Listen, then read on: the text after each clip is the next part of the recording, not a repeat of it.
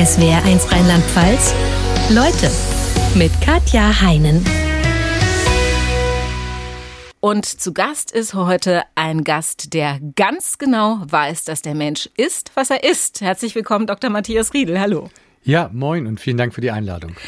Herr Dr. Riedel, viele kennen Sie ja aus der Fernsehsendung Die Ernährungsdocs. Sie haben außerdem noch eine Kochshow. Was machen Sie, wenn Sie nicht im Fernsehen sind? Ja, ich bin nebenbei ja noch äh, Geschäftsführer äh, und ärztlicher Direktor äh, vom Medikum Hamburg.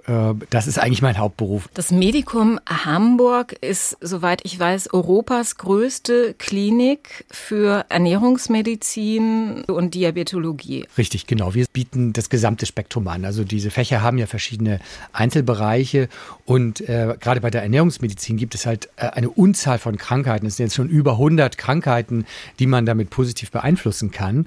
Und das bieten wir eben alles an in der Gesamtheit, so von, von Gruppenveranstaltungen über Einzeltherapien. Wir haben Psychotherapeuten dabei, Ernährungsmediziner, äh, Internisten, Diabetologen. Also Ernährungsmedizin ist halt einmal ein Angebot in der Breite für alle medizinischen Fächer von A wie Augenheilkunde bis Z wie Zahnmedizin.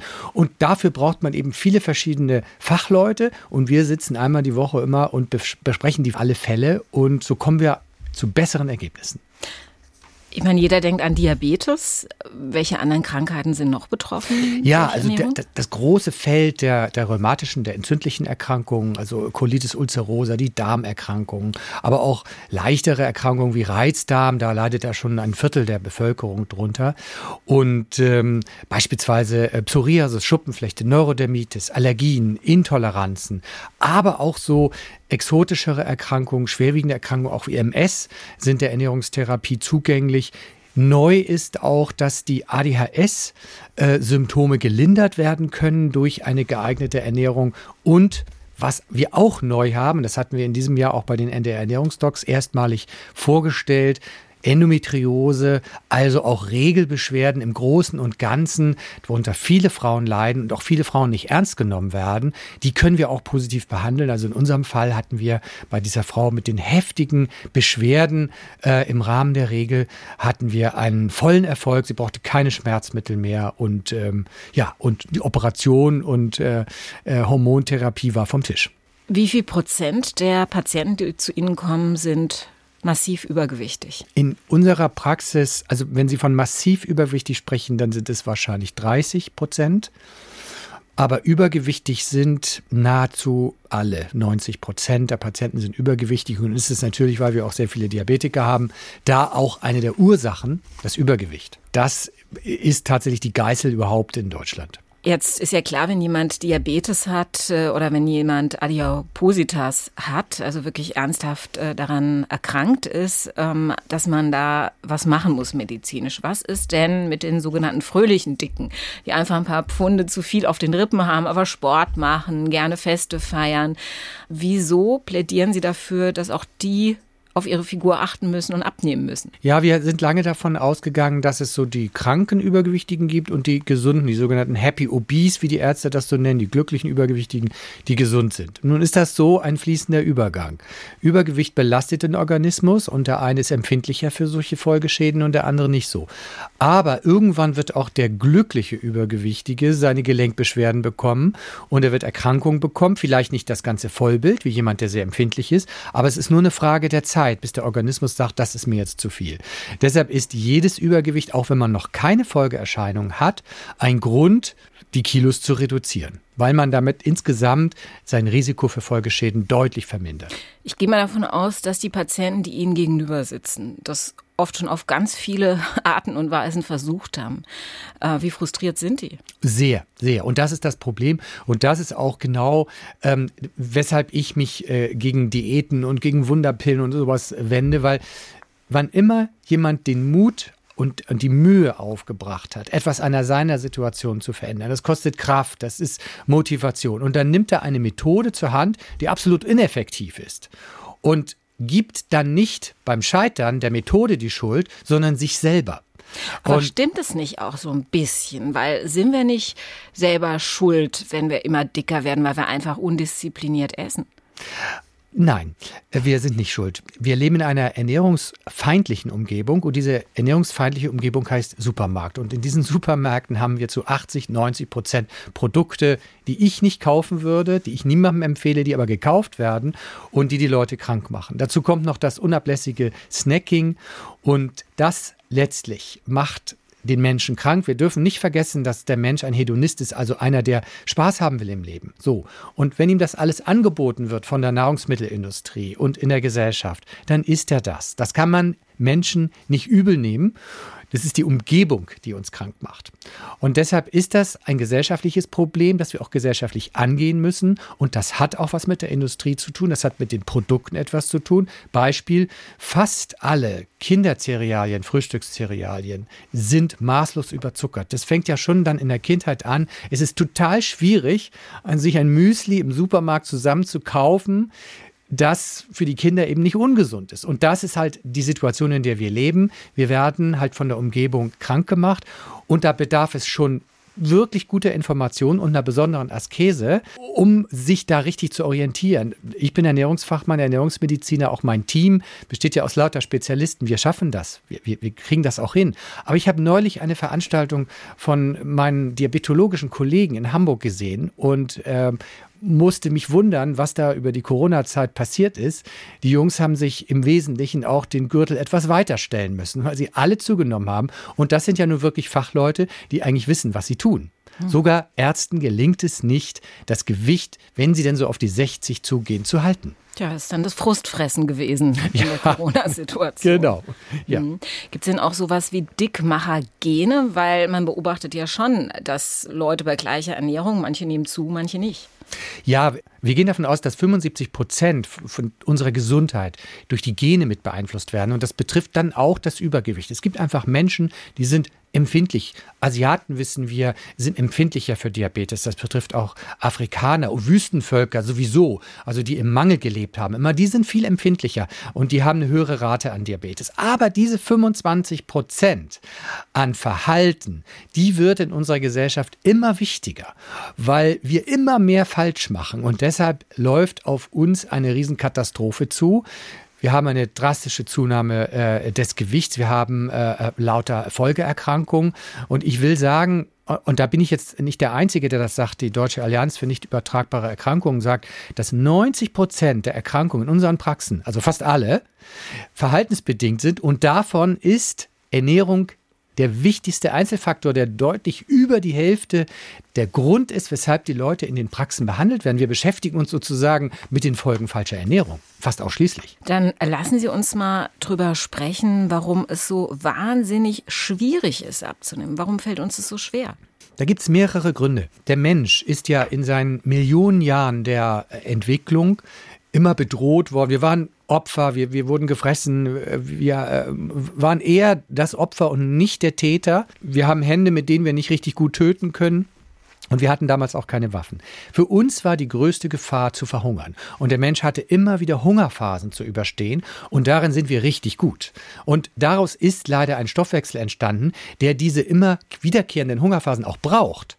Die sind jetzt aber ausgeblieben, diese Hungerphasen. Und wenn die längere Zeit ausbleiben, dann baut der Körper im guten Glauben, er macht was Tolles, schön Reserven an und freut sich dann. Äh, wir haben auch gleichzeitig ein Problem mit ähm, dem Sollwert. Wie hoch soll unser Gewicht sein? Und das hat der Körper sinnvoll gelöst für Krisen.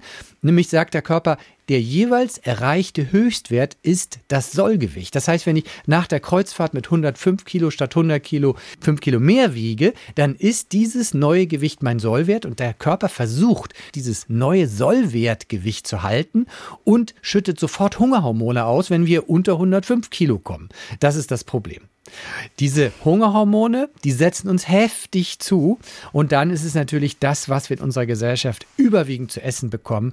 Es ist voller Kohlenhydrate. Wir haben einen Überfluss an Kohlenhydraten in den Angeboten in der Ernährung und die Kohlenhydrate sind nichts weiter als Brennstoff. Und wenn ich den ganzen Tag im Büro sitze oder mich wenig bewege, dann brauche ich nicht so viel Brennstoff. Dann brauche ich Brot, Kartoffeln, Nudeln und Co. nicht so viel. Aber das tun wir doch.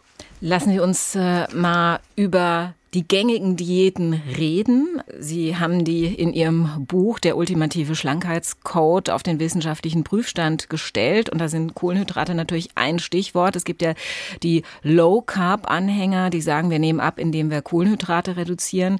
Ähm, es gibt aber auch das Gegenteil. Die Low-Fat-Anhänger, die sagen, wir essen einfach weniger Fett und dafür Kohlenhydrate. Nimmt man mit beiden Verhaltensweisen ab? Ja, dieser Streit hat lange Zeit die Menschen verunsichert. Was ist jetzt besser? Die Studienlage ist da ganz klar. Es gibt keinen wesentlichen Vorteil von Low Fat oder Low Carb. Es kommt auf den individuellen Umbau an. Aber wenn man genau guckt, wer mit Low Fat gut abgenommen hat und wer mit Low Carb gut abgenommen hat, dann stellen wir bei beiden fest, Beide haben bessere Fette zu sich genommen. Es sind also die schlechten Fette, die man weniger nehmen sollte. Und beide haben raffinierte Kohlenhydrate, also fein gemahlenes Zucker gemieden. Und das ist dann das Schlechte. Carb sozusagen, das sind die schlechten Kohlenhydrate. Das heißt, in beiden Teilen, bei der Fettgruppe als auch bei der Kohlenhydratgruppe, kommt es darauf an, das jeweils Ungesunde wegzulassen und dann nimmt man auch ab. Und da ist halt die Überschrift Low Carb oder Low Fat eigentlich irreführend und äh, das können wir sozusagen aus unseren Köpfen streichen. Einzig allein eine Gruppe profitiert eher wirklich von ganz wenigen Kohlenhydraten in der Ernährung. Und das sind die Menschen mit einer Kohlenhydratstoffwechselstörung, die Diabetiker. Mhm. Die sollten Kohlenhydrate tatsächlich meiden oder komplexe Kohlenhydrate essen. Also bei Brot Vollkorn, Vollkornnudeln, Vollkornreis, aber es auch nicht damit übertreiben. Was ist denn mit den sogenannten Monodiäten, also bekannt die Ananas-Diät oder Kohlsuppendiät? Mein Verdacht ist ja immer, die helfen nur, weil man nach dem dritten Tag keine Kohlsuppe mehr essen kann und dann lieber ja. gar nichts mehr isst. Oder das, liege ich da falsch? Genau, das doch, das, das spielt da sicherlich eine Rolle. Wer das länger als eine Woche durchhält, ähm, ähm naja, gut ab. Also diese Monodiäten, äh, die spiegeln letztlich äh, das mangelnde Wissen äh, des letzten Jahrhunderts wieder. Äh, die die Ananas-Hummer-Diät, ähm, das ist ja so eine Hollywood- Diät gewesen, womit sich die damaligen Stars in den 30ern äh, schlanker gehungert haben. Das ist Eiweiß und äh, Ananas. Aber die Diäten funktionieren immer nur dadurch, dass ich die normale Ernährungsweise des Menschen unterbreche. Ich gebe ihm also fremde Regeln und er isst jetzt nicht mehr so, wie er das möchte. Das heißt, er befolgt lauter Verbote und Gebote und damit nimmt man immer ab. Wenn man dann aber das zwei Monate gemacht hat, bei der Kohlsuppendiät ist das schon nach einer Woche so, dann hat man keine Lust mehr und dann lässt man es sein. Und wo kehrt man dann hin zurück? Zu seiner alten Ernährungsgewohnheit und dann ja, die alte Ernährungsgewohnheit bringt natürlich die alten Kilos wieder mit. Und äh, bei solchen einseitigen Diäten, diese Monodiät, Kohlsuppendiät ist übrigens immer noch ein, ein äh, wirklich äh, Top 1 bei den Diäten. Da nimmt man eben nicht nur Kilos an Gewicht ab, an Fett ab. Man nimmt Wasser ab, aber man nimmt die Hälfte der abgenommenen Kilos sind Muskeleiweiß gewesen, weil natürlich der Kohl zu wenig Eiweiß enthält und das sehen wir auf der Waage nicht, aber die Beine werden dünner und das fördert dann auch nochmal den Jojo-Effekt, weil wir brauchen die Muskulatur zum Verbrauch von Energie. Was ist denn mit Diäten wie zum Beispiel Weight Watchers, die ja auf eine Langstrecke angelegt sind? Wie gut funktionieren die? Ja, Weight Watcher ist halt äh, ein kommerzielles Abnehmprogramm, das, sag ich mal, für Menschen mit wenig Übergewicht und ohne Erkrankung vielleicht durchaus verwendet werden kann, aber die Methode, dass ich jetzt Lebensmittel mit verschiedenen Farben belege und bestimmte Lebensmittel auch freigebe, die ist einfach durch die wissenschaftliche Studienlage so nicht mehr gedeckt. Es ist ja ein altes Programm und wir haben in den letzten zehn Jahren viel mehr wissenschaftliche Erkenntnisse dazu bekommen. Beispiel Banane, ne? Obst gibt, glaube genau. ich, null Punkte. Banane haben ja unheimliche Mengen an, an Kohlenhydraten und Nährstoffen. Und, genau so ist das. Also die, die, mhm. gerade diese hochgezüchteten Bananen mit dem, mit dem sehr hohen Zuckergehalt, der hat sich ja verdoppelt gegenüber der Naturvariante der ist einfach kritisch und den kann man nicht einfach freigeben. Man kann mit Bananen sich wirklich auch dick machen. Und äh, bestes Beispiel dafür, der Zoo in Melbourne hat 2018 seinen Affen die Bananen, die wir im Supermarkt kaufen können, verboten, weil die kriegten Zivilisationskrankheiten, Fettleber, Karies, Parodontitis, Diabetes und haben dann die Naturbananen denen wieder zum Essen gegeben und seit der Zeit geht es denen besser. Also da gibt es schon einen Grund, die auch einzuschränken. Intervallfasten ist ja auch ein Riesentrend äh, der letzten Jahre. Also entweder in der Version, man isst acht Stunden normal und 16 Stunden macht man eine Essenspause oder umgekehrt, äh, man macht äh, fünf Tage isst man normal und zwei Tage fastet man. Was weiß man wissenschaftlich darüber, wie viel das bringt? Ja, über die äh, Bewegung des Intervallfastens habe ich mich sehr gefreut betreut. Das ist mal keine Modediät, sondern das ist tatsächlich wissenschaftlich auch begründbar. Und das knüpft an an das, was ich vorhin sagte, der Mensch braucht Hungerphasen, weil sein Stoffwechsel das braucht. Wir brauchen dieses Runterkommen, wir müssen mal den Blutzuckerspiegel runterbekommen, dann ist nämlich auch das blutzuckersenkende Hormon Insulin ganz niedrig und damit ist dann der Körper in der Lage, auch Fett abzubauen, weil Insulin verhindert den Fettabbau immer. Deshalb muss der Zuckerspiegel auch mal runter. Und das erreiche ich durch die Simulation von Mangel. Und das ist Intervallfasten. Deshalb Intervallfasten mache ich fast täglich. Ich mache spätes Frühstück, mache also Nachtfasten. Und das kann ich auch nur jedem empfehlen.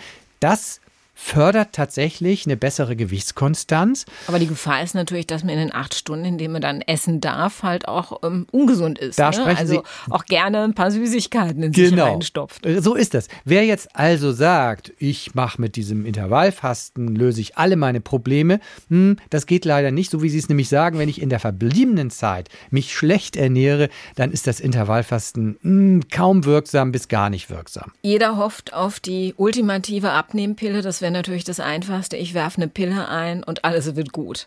Gibt's ja, es gibt ja Fettblocker, die verkauft werden, es gibt Diätpillen, Appetitzykler, die verkauft werden. Was ist von sowas zu halten? Wie seriös ist das? Das ist ein trauriges Kapitel. Wir haben Appetitzügler gehabt, die auch verschreibungspflichtig waren, die dann vom Markt verschwunden sind, weil sie schwere Herzkomplikationen verursacht haben. Wann immer wir so aggressiv in den Körper eingreifen, auch in die Psyche eingreifen, muss man wirklich gute Gründe haben. Und Appetitzügler wirken ja immer nur, wenn ich sie einnehme. Und was passiert, wenn ich sie absetze? Wir können ja nicht lebenslang Appetitzügler nehmen, denn es ist ja nicht der Appetit allein der Grund dafür, dass ich Übergewicht habe, sondern einfach, was ich esse, ist der Grund. Ich muss nur besser sortieren, das, was ich esse, besser auswählen, dann brauche ich auch keinen Appetitzügler.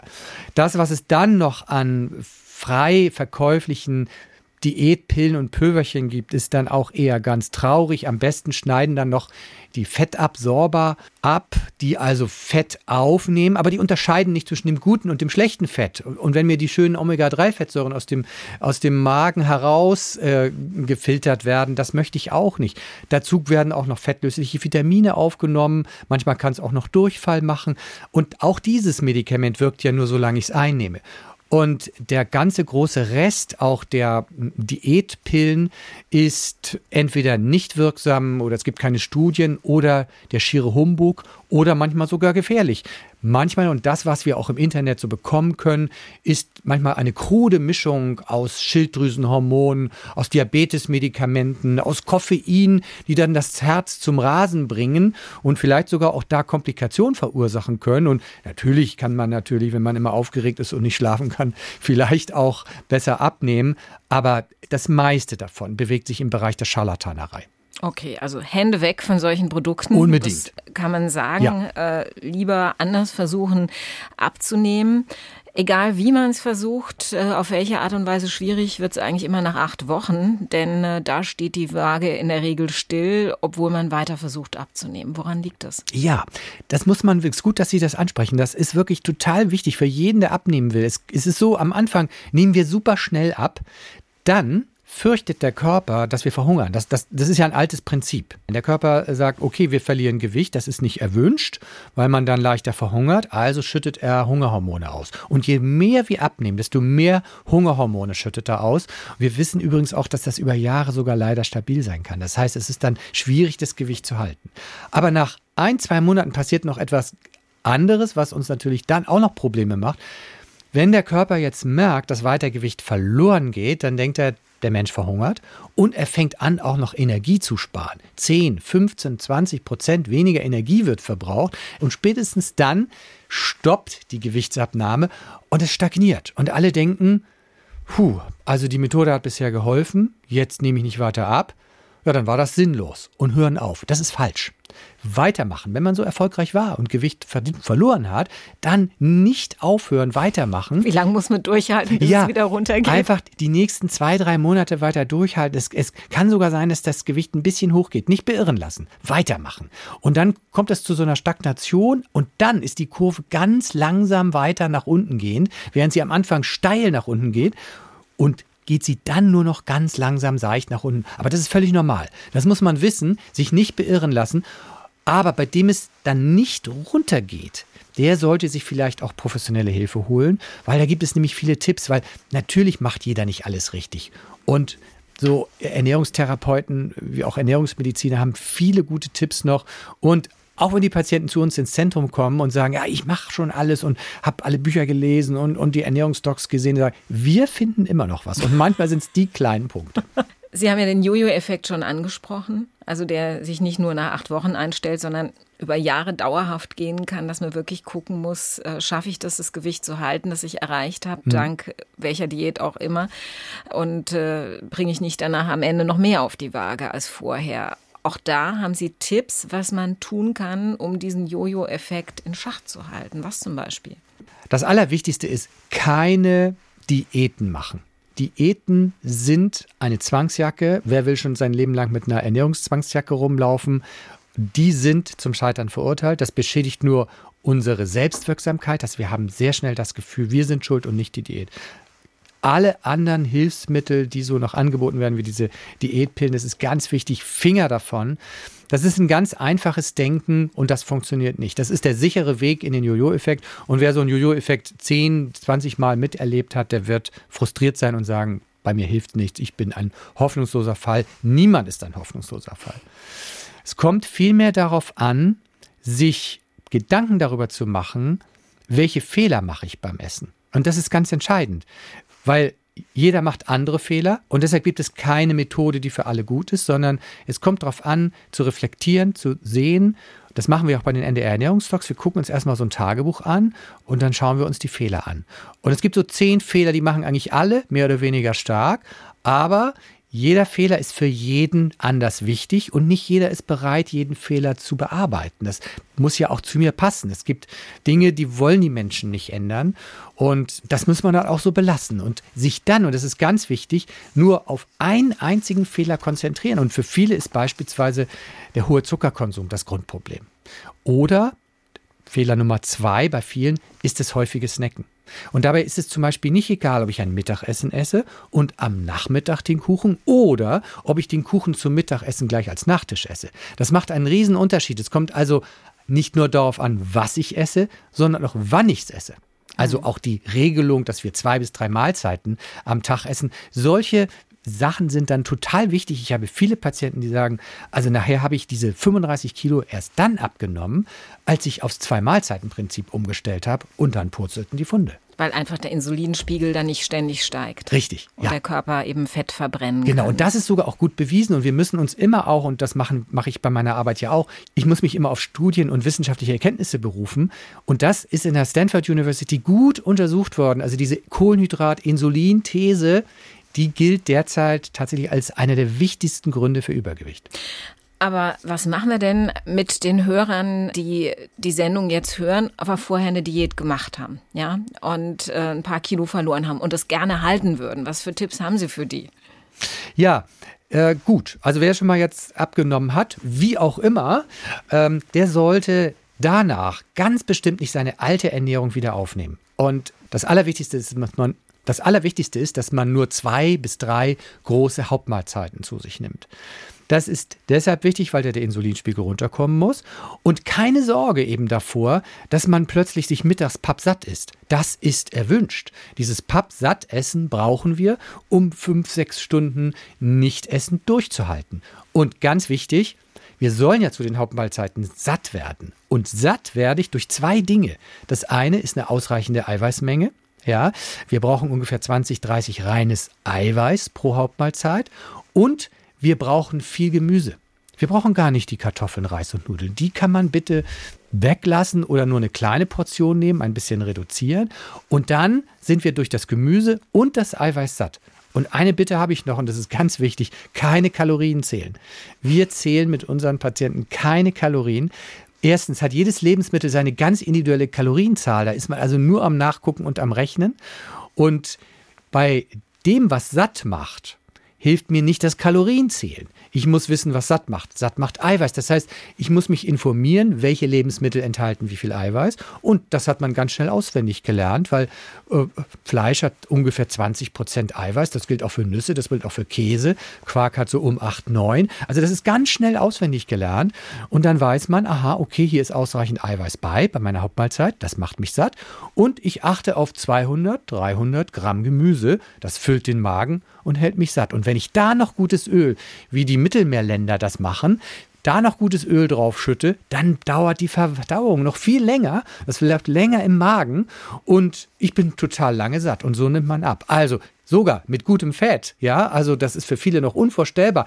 Da haben viele einfach das Gefühl, um Gottes Willen, ich kann doch jetzt nicht hier so viel Fett reinschütten, das macht doch dick. Nein, Fett macht nicht Fett.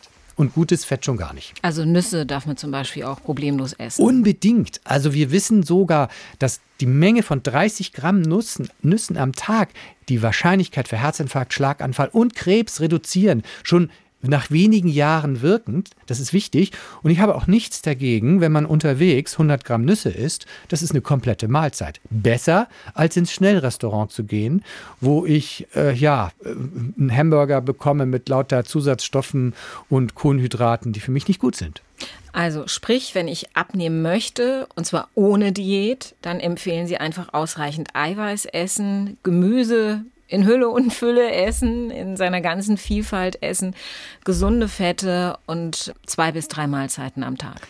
Genau so. Und wenn Sie jetzt von gesunder Vielfalt sprechen, die Menschen haben immer ganz gern tatsächlich eine Hausnummer. Und die gebe ich auch gern gleich mit.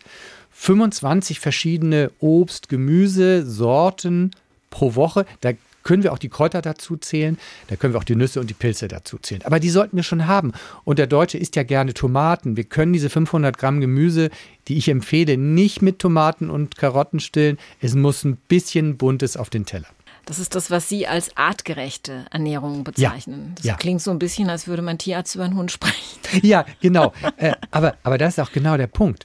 Äh, wir müssen uns daran gewöhnen, dass wir Teil eines Ökosystems sind und dass wir Säugetiere sind, dass wir Primaten sind. Und wenn wir mal schauen, wie machen das denn unsere Verwandten, die Menschenaffen, dann können wir davon sehr viel lernen. Also die Vergleichen der Verhaltensbiologie äh, hat uns da viel Information gebracht. Und diese Informationen, übrigens von der artgerechten Ernährung, die haben wir von Insektenforschern. Die haben angefangen zu gucken, wie ernähren sich Insekten und stellen fest, die Insekten essen jeden Tag das gleiche Verhältnis von Kohlenhydraten, Proteinen und Fetten. Dann sind die nachher zu anderen Tieren gegangen, zu, zu Schimpansen äh, und haben festgestellt, alle essen ein, ein gleiches artgerechtes Verhältnis. Das gilt dann auch für uns.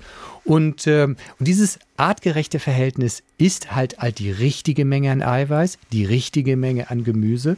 Und was uns in dieser These auch nochmal unterstützt, wenn ich mir die Menschen anschaue auf der Welt, die sich artgerecht ernähren. Das sind manche äh, Bereiche im Mittelmeer, das ist aber auch die Insel Okinawa, wo man sich sehr, sehr artgerecht ernährt. Da stellt man fest, da gibt es viele Hundertjährige. Und ein anderes Indiz noch, es gibt ja noch Naturvölker, die auch sich artgerecht ernähren, mit unheimlich viel Gemüse und Ballaststoffen, die uns ja so fehlen. Und da stellen wir fest, die haben eine Prozentzahl an Diabetes von null. Ja, null Typ 2 Diabetes. Und ich glaube, das macht klar, welche Power einfach da drin steckt, zu sagen, ich versuche mich artgerecht zu ernähren, was uns Menschen gesund hält und gesund macht. Das ist die Basis der Ernährung. Jetzt klingt es ja alles gar nicht schwierig, was Sie gesagt haben. Viel Gemüse essen, zwei bis drei Mahlzeiten, ähm, viel Eiweiß, nicht ganz so viel Kohlenhydrate und wenn dann eben wertvolle, also Vollkornprodukte. Trotzdem ist die Umsetzung ja oft im Alltag für den Einzelnen schwierig. Also es ist einfach schwierig, sich daran zu halten. Dann kommt ein Stück Kuchen um die Ecke und man denkt, oh, das wäre aber jetzt so lecker, ja. das zu essen. Ja. Sie sagen deshalb, geht es langsam an. Also nicht von einem auf den anderen Tag alles umstellen, sondern Sie sagen, verfahrt nach dem 20-80-Prinzip. Ja. Wie funktioniert das? Genau, das ist richtig. Also ich bin ja auch äh, äh anfällig. Bei Sprest weiß ich beispielsweise, dass ich auch zu Schokolade greife. Deshalb habe ich davon nur 80-prozentige zu Hause. Äh, davon esse ich dann nicht ganz so viel. Wenn man seine Ernährung einmal analysiert hat, ob man das mit einem Tagebuch macht, ob man das mit einer App macht und einmal schaut, was esse ich denn da? Einfach mal, für mich ist das einmal aufs Tacho schauen. Wenn wir so durch die Stadt fahren und meinen, ja, wir fahren auch nie zu schnell. Wenn man aber aufs Tacho guckt und mal guckt, ob man geblitzt wurde, wird man feststellen, doch, da bist du schon zu schnell gefahren. Also mal aufs Tacho gucken, das heißt gucken, Tagebuch anschauen, Tagebuch machen, mal aufschreiben, alles, was ich esse. Da gibt es ja eben auch Möglichkeiten, das sich mit einer App analysieren zu lassen und dann einmal schauen mit einer Checkliste, welche Fehler mache ich. So. Und jeder macht Fehler. So, diese Fehler, die muss man sich äh, einmal aufschreiben. Äh, snack ich, äh, esse ich zu wenig Gemüse, esse ich zu wenig Eiweiß, esse ich zu viel Zucker, esse ich vielleicht zu viel Brot, zu viel Kohlenhydrate und von diesen Fehlern können wir jetzt natürlich sagen, ja, ich ändere alles auf einmal. Das überfordert uns Menschen aber. Wir sind ja alle noch berufstätig oder haben andere Aufgaben und vor allen Dingen soll uns Essen Spaß machen. Und wenn ich mir so sehr in diesen Spaßbereich rein reguliere und mir viele Sachen verderbe, ich sage jetzt Schokolade lasse ich weg und so, dann macht das alles keinen Spaß. Das schaffen wir nicht. Das heißt, ich muss mir den wichtigsten, den für mich wichtigsten Effekt raussuchen. Wenn ich so jemand bin, der statt 25 bis 50 Gramm Zucker am Tag esse, 150 bis 200, dann ist das für mich ein dicker Punkt. Und dann gehe ich den zuerst an, dann kümmere ich mich darum, dass ich meinen Zuckerkonsum reduziere. Und dieses 20 zu 80 Prinzip heißt, und jeder Kaufmann kennt das, mit 20 Prozent meiner Kunden mache ich 80 Prozent des Umsatzes. Ja? Und wir machen das auch so. Wir sagen, ich ändere nur 20 Prozent der Fehler. Da suche ich mir ein, zwei raus und die bearbeite ich. Und damit habe ich maximalen Erfolg, weil es die wichtigsten Fehler waren. Der Hebel ist groß. Dann mache ich also erst den Zuckerkonsum. Dann kümmere ich mich, wenn das nach zwei, drei Monaten sitzt, kümmere ich mich um Snacking.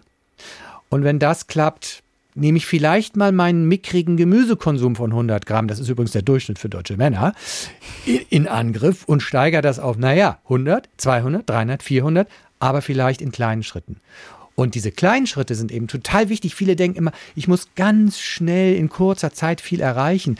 Und da gibt es auch äh, tolle Forschungen, auch von der Stanford University, die nennen das kleine Schritte, Tiny Habits, die sagen, kleine Schritte mit kleinen Schritten, das ist übrigens für alle menschlichen Verhaltensweisen wichtig, mit kleinen Veränderungen erreiche ich am Ende mehr als mit großen Schritten. Mit großen Schritten stolper ich nur und dann bleibt alles beim Alten. Wenn man richtig isst, sagen Sie, kann man sogar noch seine Organe als Unterstützer nehmen, als quasi Art Verbrennungsmotoren, die einem beim Abnehmen ähm, helfen. Das Ganze fängt mit dem Gehirn an. Es gibt ja das berühmte Frustfressen, über das wir schon gesprochen haben. Man kann aber auch im Gegenzug gezielt Dinge essen, die stimmungsaufhellend wirken. Was wäre das zum Beispiel? Äh, wir haben äh, immer mehr Erkenntnisse und das ist ein ganz neuer Forschungsbereich. Überhaupt entwickelt sich so wahnsinnig viel Essen und Psyche. Und darin sehe ich viele Lösungen. Wir wissen beispielsweise, dass äh, Chili und Pfeffer uns äh, richtig glücklich machen. Wir, wir kennen die stimmungsaufhellende Wirkung von Gemüse. Wir wissen, dass Gemüse uns positiver gestimmt machen. Und wer positiver gestimmt ist, wer fitter ist, der ist auch bereit, sich mehr zu bewegen. Der ist, hat auch mehr Kraft, in seinem Leben etwas anzupacken. Dazu kommt noch, dass wir sogar auch um die Wirkung von Eiweiß aufs Gehirn wissen. Eiweiß wirkt im Gehirn sofort appetitmindernd. Wir wissen aber auch, dass Bitterstoffe, die viele Gemüsesorten schon nicht mehr haben, weil die rausgezüchtet wurden. Und, und viele meiden dann ja auch jetzt Rucola äh, oder Kohlsorten, weil da Bitterstoffe drin sind. Und diese Bitterstoffe wirken direkt bei uns zentral appetitmindernd. Man sollte sie auch essen, weil sie auch noch andere ähm, Eigenschaften haben, gesundheitsfördernde Eigenschaften, krebshemmend beispielsweise.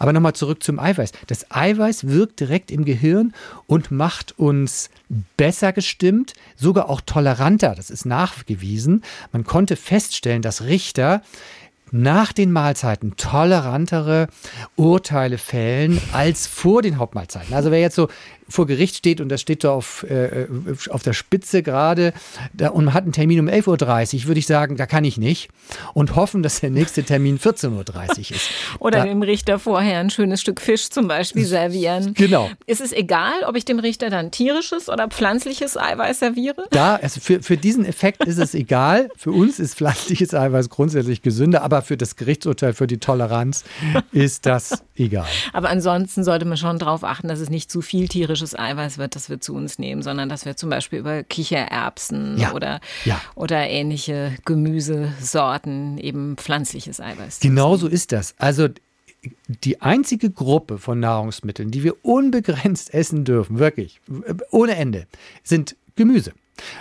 Wir wissen, dass bis 500 Gramm Gemüse die gesundheitlichen Effekte steigen, und zwar stetig. Nach 500 nicht mehr, aber es ist auch nicht schlimm, 600, 700 zu essen. Es ist aber schlimm, ein 1000 Gramm Steak zu essen. Und es ist schlimm, viel zu viele Kohlenhydrate zu essen. Beim Eiweiß ist es so, essen wir zu wenig, kriegen wir Muskelabbau. Essen wir zu viel, fördert das Diabetes, Übergewicht und Krebs, gerade wenn es rotes Fleisch ist. Muskelabbau ist ein Stichwort. Die Muskeln wären natürlich ein anderes Organ, was ganz wichtig für die Fettverbrennung ist bei uns. Also sprich Muskeltraining, wenn man abnehmen will, ist eigentlich unabdingbar. Ne?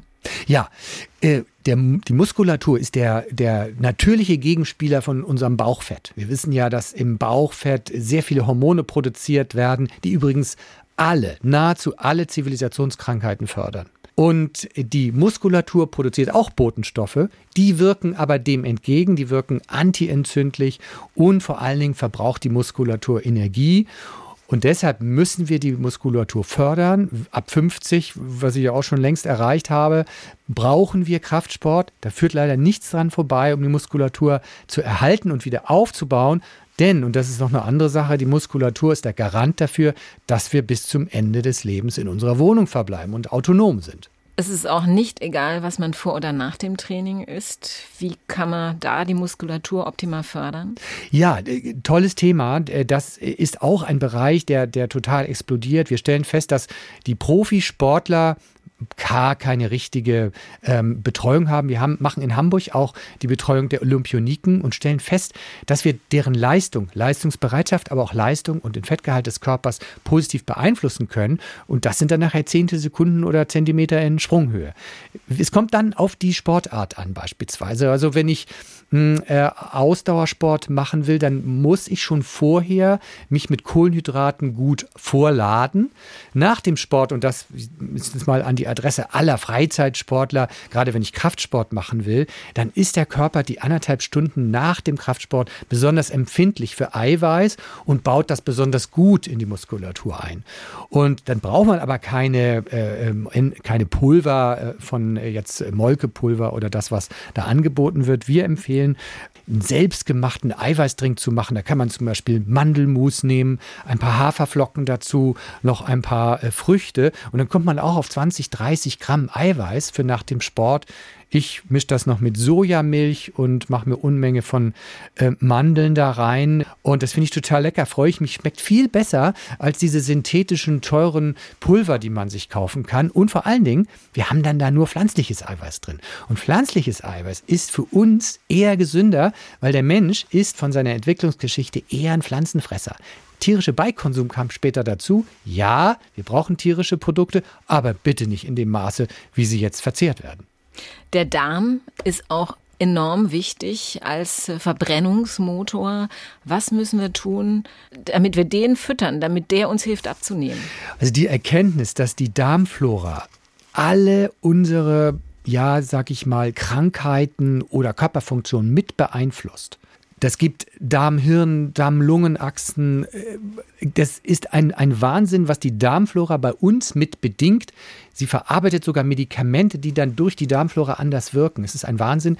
Und die Darmflora verändert sich bei Übergewicht. Andererseits, wenn sie verändert wird durch schlechtes Essen, fördert die Darmflora auch das Übergewicht. Das heißt, wir müssen darauf achten, und das von Kindbeinen an übrigens auch schon, dass wir mit ausreichend Ballaststoffen versehen werden.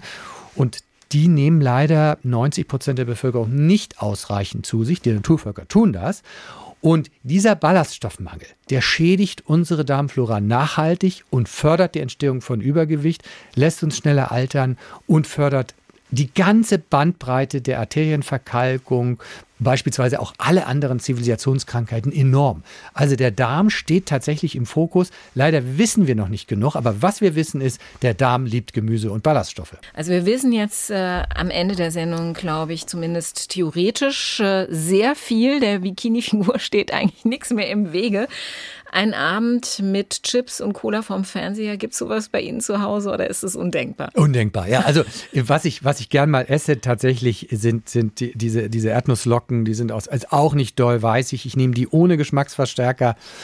Wenn äh, esse ich keine ganze und wenn wird geteilt, aber äh, Cola oder so etwas, das kommt, das haben wir tatsächlich nicht im Haus. Und also am Abend noch, nur mal um es das zu sagen, am Abend noch die Kohlenhydrate, in der Nacht brauchen wir doch gar keine Energie zum Verbrennen. Und wer da abends sich noch mit so vielen Kohlenhydraten auflädt und keinen Dauerlauf macht, naja, der nimmt dann zu über Nacht. Also, Herr Dr. Riedel, ich habe jetzt als kleines Dankeschön für Sie, dass Sie Zeit für Leute hatten, äh, eine, ein Snackkörbchen für Sie vorbereitet. Äh, keine Angst, da sind jetzt keine Chips drin, auch keine Cola drin. Das hätte ich mich jetzt gar nicht getraut. Sondern etwas, was man immer essen und snacken kann, nämlich ganz viele Nüsse. Ganz viele unterschiedliche Nüsse Perfekt. sind hier in dem Korb. Ich gebe den Ihnen rüber. Ja. Und der Nussverkäufer auch gleichzeitig noch Imker war, hat er noch ein Päckchen Blütenpollen dazu gegeben gegeben, weil er sagte, die helfen gegen alles und sind immer gesund. Ja, alles aus der Natur. Super, danke. Übrigens noch ein Tipp dazu, Mandeln selber als gebrannte Mandeln machen, einfach mit ein bisschen Zucker. Nicht so, wie das jetzt verkauft wird, bisschen Zimt, bisschen Weihnachtsgewürze, da kann man sich gebrannte Mandeln auch selber machen. Also ich liebe Mandeln, ich esse Mandeln fast jeden Tag. Herzlichen Dank, dass Sie Zeit für Leute hatten. Dankeschön. SWR1 Rheinland-Pfalz. Leute, jede Woche neu. Auf swr1.de, in der SWR1 App und überall, wo es Podcasts gibt.